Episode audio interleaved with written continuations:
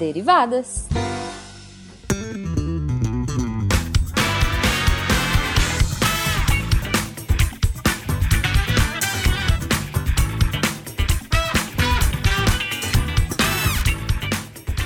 Sejam bem-vindos, deviantes e derivados, a mais uma leitura de e-mails e comentários do SciCast com as derivadas. Eu sou a Thaís. De volta! Yes! Ai, mundo Homolinozinho do SciCast voltou! Eu voltei agora pra Tô balançando os ficar, bracinhos, tô balançando os bracinhos. porque aqui, aqui é o meu lugar. Pode pôr de fundo aí, não? Ô, editor, pode pôr, pode pôr aí. Roberto Carlos. E eu sou a Cris. A eterna primeira de seu nome, tava com saudade de falar isso. Eu estava com muita saudade de você, Thaís. Sim, voltamos. Agradeço a todos que participaram e me fizeram companhia neste hiato da Thaís. Sim, muito obrigada, meninas. Mas estou muito feliz em ter você de volta. Eu também, eu também, eu também. Para o nosso, Voltemos. para o nosso Derivadas 28. 28! Eu vou fazer mais uma breguice. Pode colocar aquela outra música, editor. Estou de volta pro meu aconchego. Tá bom, acabou, acabou, acabou, acabou. Acabou. Acabou o momento breguice. É, tá bom. Depois de, depois de matarmos essa saudade aqui, vamos lembrar que a gente só pode estar aqui lendo os comentários, Thaís. E os recadinhos por causa do apoio no patronato, tanto no Patreon quanto no Padrim e no PicPay. Yes. Lembrando ainda, gente, se vocês quiserem falar com qualquer um da nossa equipe, é só mandar e-mail no contato e também podem comentar bastante nos posts de cada episódio do SciCast, do Contrafactual, do Spin de Notícias, do nosso próprio Derivadas, o Inception e por aí vai. Comenta que a gente gosta. É, Thaís. E sabe onde as pessoas comentam também? Hum, Que eu sempre esqueci Sim. de dizer aqui? sempre, a gente sempre esqueceu, né? No Twitter. Toilder. Sim, lá mesmo, aquela rede social que foi a única, a única que a gente consegue ficar hoje em dia. É, exato. A rede do passarinho azul. Isso, Toilder, exatamente. Então, se ela. você é, seguir as derivadas no, no, twi- Uhum. no Twitter, é bem complicado porque você precisa acertar o nome da gente. E o nosso Mas nome não tenta. é facinho. Tenta. Tenta, que só Tenta. tem eu e com Thaís só tem Thaís também. Tenta o que você acha. Claro, gente, é óbvio que nossa, nossa arroba vai estar no, no post, então vocês não precisam ficar tentando muitas vezes. Se É vocês só- não conseguirem, é só ir no post que tá lá. É só ir no, nos participantes do Portal Deviante, enquanto você clica, Isso. você já é transferido pro Twitter e fica facinho. Mas segue a gente lá. Pode comentar E só lá. lembrar, só pra terminar o jabá, é, as nossas arrobas são as mesmas do, Insta- do Instagram também. Exato, é. Fica à vontade. Fica à vontade. Mas, Thaís, já que você está Hum. de volta, Sim. comece jogando as cartinhas pra cima e escolhendo a- o e-mail que vai ser lido. Então, nosso primeiro e-mail é do Eduardo Zocchi. Eu acho que é assim que fala. Enfim, será Zocchi. E a- o assunto do e-mail é sugestão de SciCast. Ele fala: Grandes SciCasters, aqui quem vos fala, ou vos tecla, é um dos seus maiores fãs. Meu, meu nome é Eduardo Zocchi e minha formação é física pelo Mackenzie. Aí, editor, se você conseguir achar uma musiquinha muito legal que é Uma vez Mackenzista, sempre Mackenzista. Eu também sou. Só por isso.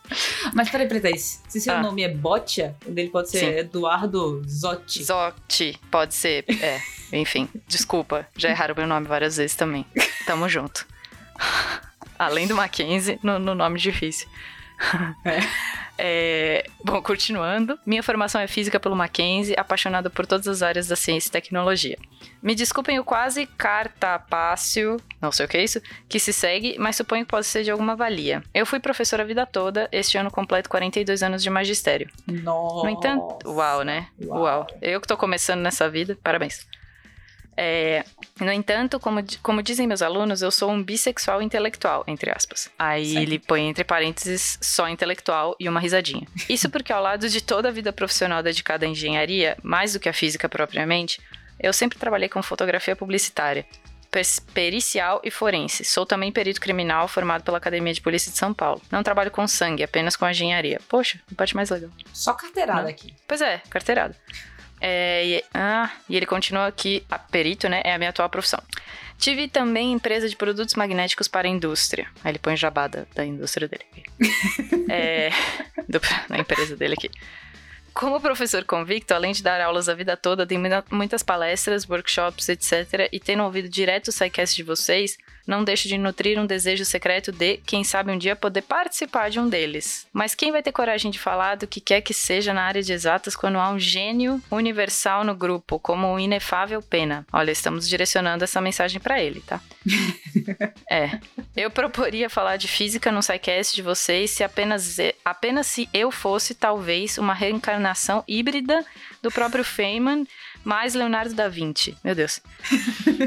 Pois é. Assim mesmo, Pena provavelmente me acachaparia com seus conhecimentos assintóticos. Meu Deus, Nossa. que paga pau do Pena mesmo. paga pau na lata, assim, né? Beijo, Pena. Beijo, Pena. Beijo, Pena. É, assim, a única esperança que me resta seria propor um sidecast abordando um humilde assunto de fotografia.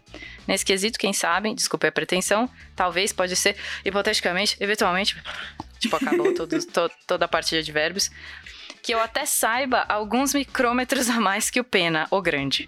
Eu, Caraca, eu não sei, mano. porque o Pena é jogador de futebol americano, é... Historiador, Historiador físico. físico. Pois é. Sai, eu não sei se ele é fotógrafo também. O nome do Derivadas vai ser Ódio Pena. É. É mais ou menos isso. Se interessar, eu adoraria fazer essa ideia rolar. Se não ficar legal, é só apertar o delete. pois é, a gente tem edição sempre. ah, é Ah, mas um cast de fotografia cai muito É ótimo. Bem. Tô eu acho incrível. dicas. Pois é, eu acho incrível. Pode falar como que a celu as câmeras de celular vieram para destruir o mercado das outras e tal, tudo mais. Uhum. Seria muito legal falar sobre isso, realmente. Sobre esses celulares agora com cinco câmeras. Exato, que faz exatamente o que aquela. Traseira. É, pois é, pois é. Acho justo. Se, se rolar esse sidecast, vou ouvir, vou ficar muito interessada. E muito obrigada, Eduardo, maquinzista. Mas, Thaís, hum. tem muito palestrinha hoje. Então Pô? a gente tem que correr pro Portal Deviante, que tem muito comentário. A gente voltou pé no peito, viu, pessoal? A gente voltou bem pé no peito. Ó, não é reclamação, eu adoro, aprendo não. muito com os comentários. Não estaria claro aqui lendo não. se não fosse se eu não gostasse tanto. É que fica divertido também. Então vamos, Thaís, pro contrafactual. E se a fotossíntese humana fosse possível? Contrafactual 116. E aí, Thaís, e aí? Se fosse possível? complicado. Nossa estrutura seria completamente diferente.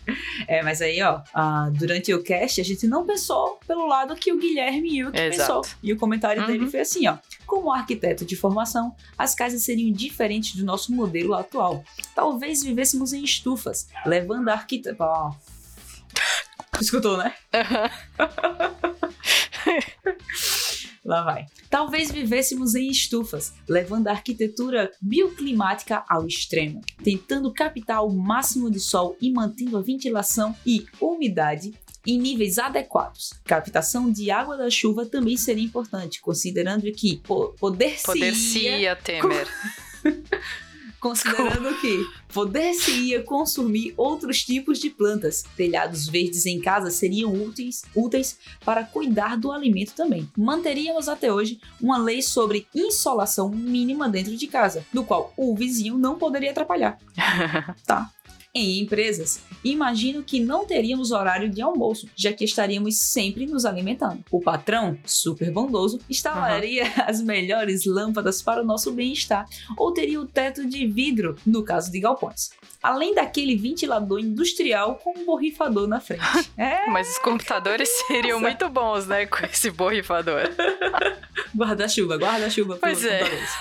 Complicado. Ele continua, Thais. Ainda me questiono quanto ao turno da noite. Como seria? Quem trabalha de dia teria turno maior ou menor por causa do rendimento? Um gerador, né? É. Tinha que seria, ser um gerador. Seria engraçado se a personalidade da pessoa combinasse com o tipo de planta que ela é. oh, as pessoas de sol pleno seriam as atléticas e voltadas para atividade ao ar livre. Até as de sombra que seriam mais propensas a atividades noturnas ou em ambientes fechados. Ah, além hum. das pessoas que seriam tipo um cacto na hora de conversar. Ou trepadeiras, desculpa a piada. Eu tava, tava precisando, né? Tava precisando. Cara, muito bom o olhar dele sobre o cast. Eu participei do cast e eu não tinha pensado nas casas. Desse, muito nesse legal. nível. Muito legal, Guilherme. Valeu. Valeu muito obrigada pelo comentário. Mas, Cris, a gente tem é, um comentário sobre o SciCast 304 do Sistema Único de Saúde, nosso SUS. SUS. SUS, é. Uhum. E o Hélio Neto falou assim: Gostei da iniciativa do episódio e da discussão, mas gostaria de trazer algumas sugestões para discussões futuras. Desculpa se parecer palestrinha. Tem problema. Acontece. Acontece, e é bom, faz bem. 1. Um, concordo totalmente com a opinião dos convidados de que a remuneração da tabela SUS é ridícula quando comparada à remuneração privada barra complementar. Mas a comparação na nada tem a ver com quanto ganha o médico profissional de saúde.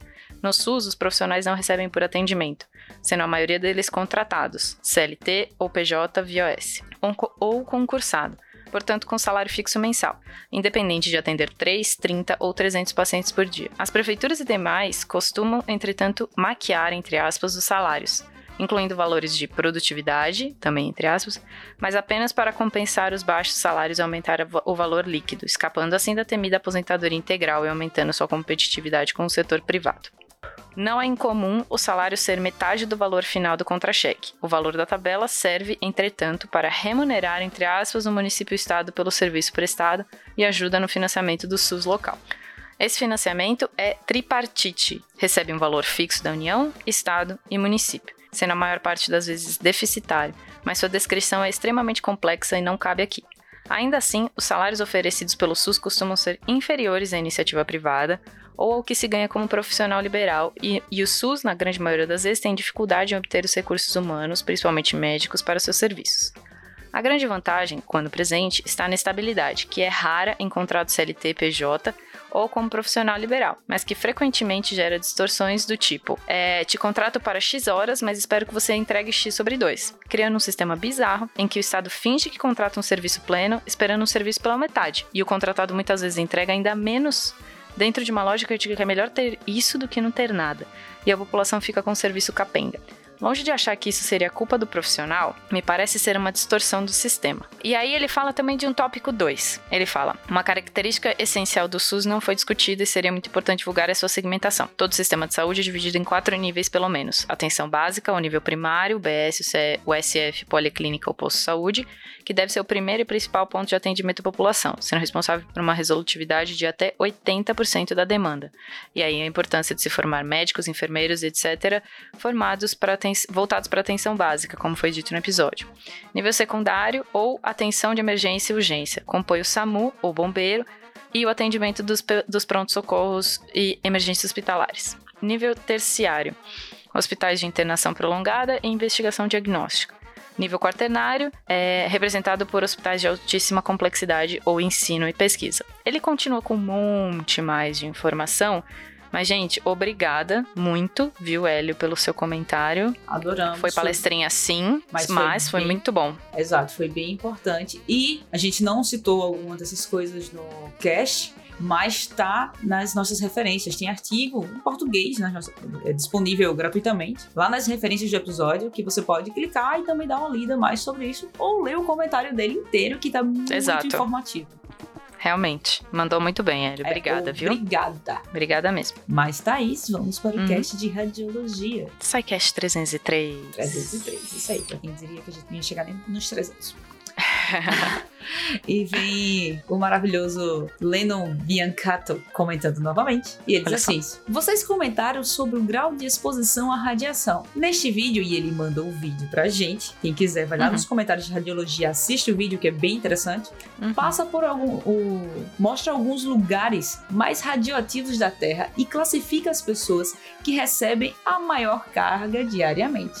Em uhum. segundo lugar, Thaís, estão as pessoas na Estação Espacial Internacional, ok? Olha só. Ok? Mas em primeiro lugar, Thaís, quem tá em primeiro quem? lugar, Thaís? Quem? Conta pra mim. Ele disse pra ver o vídeo. E eu Eita. vou contar, eu vou contar pra vocês hum. aqui. Os fumantes. Em primeiro lugar estão os fumantes. Ai, eu quero falar um bem feito tão grande. Mas desculpa, fumantes e ouvintes do SciCast.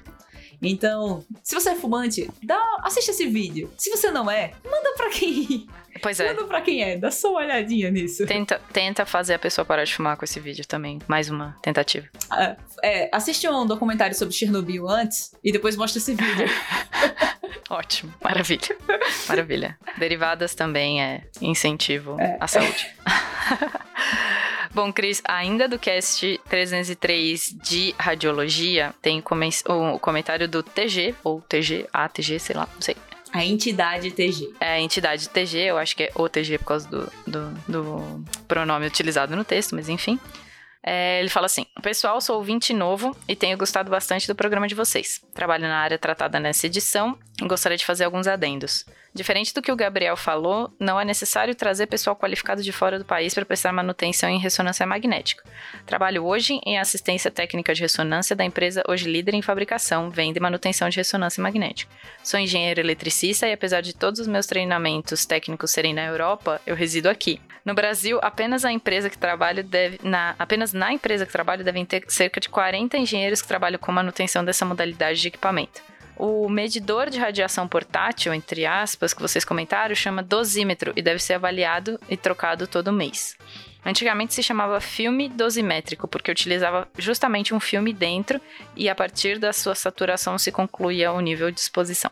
E o mais chocante: 2 milhões de reais é talvez o modelo de ressonância mais barato que vocês vão encontrar no mercado. O preço é baseado em dólar e é um equipamento de alta tecnologia e alto custo de manutenção, por utilizar centenas de hélio ultra puro, 99,9990% de pureza, para manter o estado supercondutor das bobinas geradoras de campo magnético dentro da máquina.